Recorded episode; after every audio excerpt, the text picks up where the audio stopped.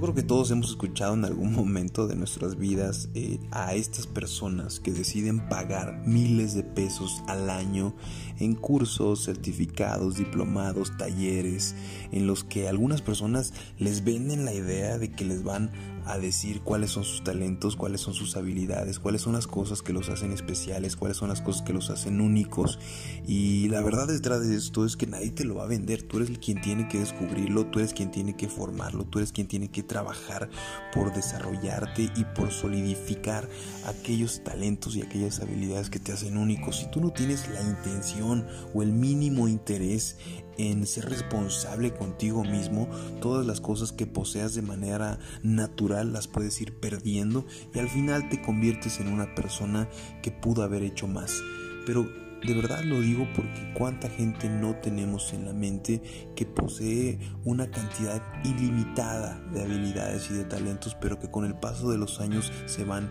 perdiendo simplemente porque la persona decidió no actuar, simplemente porque la persona decidió no ser responsable, porque no quiso ser más tenaz, porque no quiso ser más perseverante, más inteligente y empezar a tomar decisiones de riesgo, decisiones de compromiso.